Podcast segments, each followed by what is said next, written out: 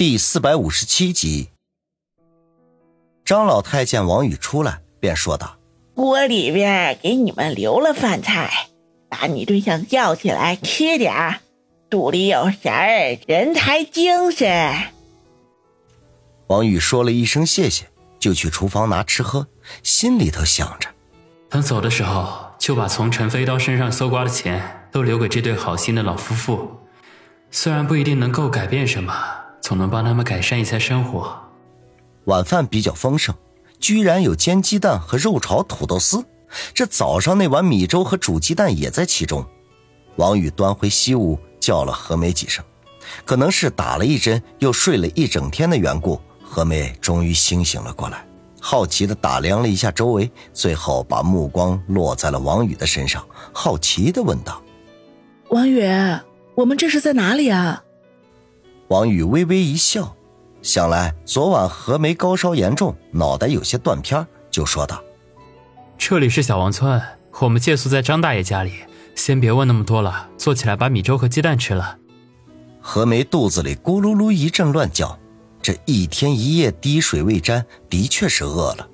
于是她挣扎的从被窝里爬了出来，可是随即发现自己居然是光溜溜的。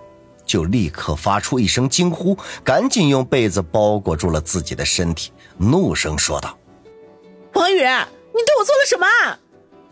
王宇这会儿眼睛还在发直，此刻被何梅一喝，才回过神来，表情十分严肃的说道：“何梅，昨晚你高烧不退，衣服又被淋湿了，要是一直粘在身上，只会使病情更加严重。没有办法，我就只能帮你把衣服脱光了。我事先声明啊，我什么都没做。”何梅狐疑的看了他半天，努力回忆昨晚发生的事情。这只记得自己偷袭陈飞刀成功，两人一口气逃到了一个村子口。这至于后面的事情，就基本没有什么印象了。不过隐约记得王宇扒过他的裤子，在他的屁股上打过针。足足沉默了两三分钟，他才狠狠地白了王宇一眼，说道：“王宇。”如果你敢糊弄我，我就用毒针射你。他现在浑身上下除了一条小内内之外，光洁溜溜的，哪儿还有什么毒针呢？王宇心中暗暗好笑，可是还是一本正经的说道：“我向玉皇大帝、观世音菩萨保证，我真的什么都没做，就连一点歪心思都没有。如果有半句假话，就天打五雷轰。”他话音刚落，外面就轰隆来了一声闷雷。王宇顿时吓了一跳，心说：“我操，你妈的，老天爷不会这么灵验吧？”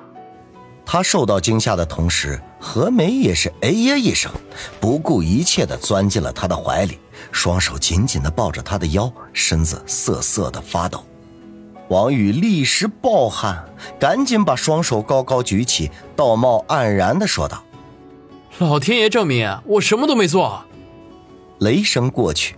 何梅渐渐平复了下来，听他这么一说，便哼了一声，飞快的转身，用被子将自己包裹的严严实实，又羞又怒的说道：“王宇，老天爷都不信你。”王宇尴尬的一笑，端起米粥说道：“何梅，管他老天爷信不信，反正身正不怕影子斜。好了，在你有力气发射毒针之前，还是赶紧填饱肚子吧。”何梅这会儿功夫已经偷偷的在自己的要害地方摸了摸，果然没有什么异常，再加上肚子确实饿了，便悻悻的说道：“好，那我就吃饱肚子，然后再和你算账。”说完，伸出一条莲藕般的手臂来，从王宇手中接过米粥，发现一只手无法进食，又将另外一条也拿了出来，用腋下夹着被子，小口的吃了起来。还不忘警惕地偷看王宇两眼，生怕他打什么歪主意。见王宇目不斜视，一脸肃然地对付着面前的晚饭，紧张的情绪才放松了下来。心说：“这个家伙原来没有像他表现出来的那么好色，哼，勉强算是个正人君子吧。”殊不知，王宇一面吃着晚饭，心里头却一面盘算着。这也不知道何梅夹着被子什么时候能掉下来呀，让他再次大饱眼福啊！吃过晚饭之后，正好收拾碗筷。王宇想起那位蒋大夫说过，可以用火烧酒给高烧的病人退烧、驱散寒毒。这虽然是土方法，可是效果很不错。于是便向张老太要了一些白酒，准备给何梅搓搓手心脚心。等他端着酒回到西屋的时候，发现何梅已经将保暖内衣内裤给穿上了，围着被子，抱着膝盖靠在一侧的火墙上。手中摆弄着装着毒针的神龙驹，露出若有所思的表情来。见王宇回来，他侧头望了一眼，嘴角勾起，露出一抹冷笑来。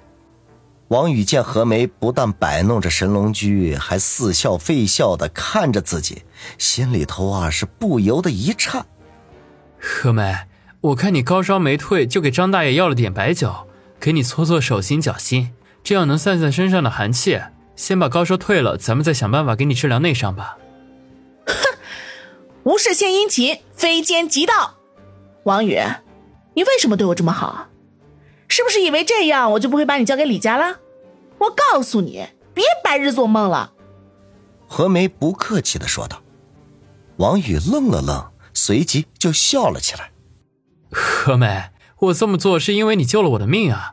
如果不是你及时出手，我就死在陈飞刀手上了。我王宇虽然不是什么顶天立地的人物，可是知恩图报的道理还是明白的。你病成这样，我怎么能见死不救呢？何梅皱了一下眉头，撇撇嘴说道：“别把自己说的那么伟大。你刚才对着老天爷发誓说你没有趁人之危，结果呢？老天爷都生气了。就算你没想着让我放过你，可是你心里头一定在打什么坏主意吧？”你们男人全都是一路货色。王宇见他分明就是在蛮不讲理，想来肯定是为了掩饰刚才春光乍泄的尴尬，便装出不屑一顾的说道：“何梅，别太自以为是好不好？你应该对我的事情多少知道一些，那么你就应该知道我和林雪飞的关系。我想你虽然还算漂亮，和林雪飞却差了十万八千里了吧？”王宇话音刚落。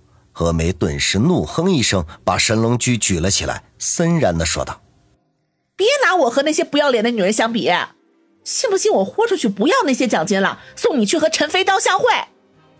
王宇说完就大大的后悔了，他犯了天下所有女人都忌讳的事情，那就是当着他的面去夸奖另外的一个女人，非但如此，还拿来进行比较。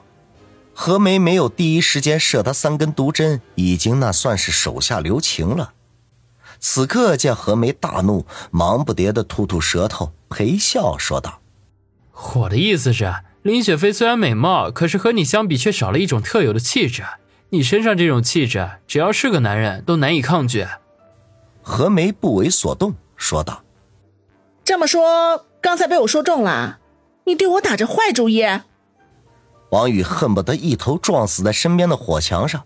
这女人要是无理取闹起来，简直就是不可救药。他心思一转，知道何梅这是在闹别扭，便脸色一沉，说道：“何梅，你闹够了没有？你要是这么一直高烧下去，然后烧出个脑膜炎，变成个二傻子，那又随便你了。妈的，老子还从来没有这么伺候过人呢！真是道高一尺，魔高一丈啊！”王宇这一发怒，何梅立刻没了动静，这一脸委屈，扁着嘴说道：“从小到大，我的身材还没有被人看过呢，今天都被你看光了，我活着还有什么意思啊？不如死了算了。”说完，居然拿神龙狙要射自己。王宇知道他这是在给自己找台阶下，便配合的说道：“何梅，别闹了，乖乖听话。”我用火酒给你驱驱寒，明天等你烧退了，你想怎么收拾我都行。